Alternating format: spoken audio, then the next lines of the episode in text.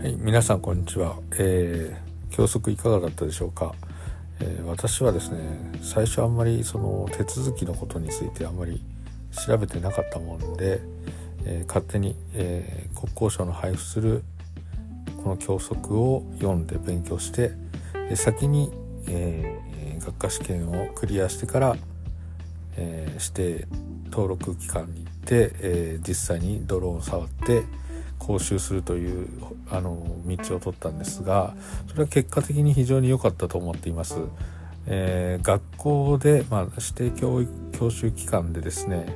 初めて、えー、教則をもらった時に、えー、もともと80数ページのものが、まあ、倍以上のページになって膨らみ上がってるんですが、まあ、確かに絵が入っていたりグラフが入っていたり非常に綺麗な作りにはなっているんですがまあ、それのせいで非常にそのかなり圧縮されて、えー、できていた教則が薄められて、えー、まあターゲポイントを絞りづらくなっているんじゃないかなという気がしました。なので今回の、えー、教則に関しては、えー、まあ、逸脱がないようにということは究極的には、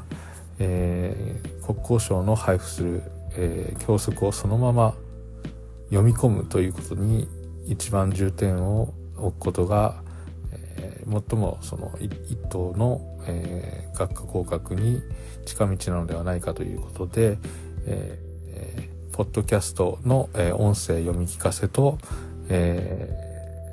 ー、Amazon Kindle で販売する教則とセットということで、えー、今回の、えー、教則を作ることに至りました。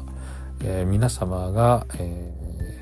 まあ、より効率的に、えー、一等の学科試験に合格することを願っております。それでは失礼します。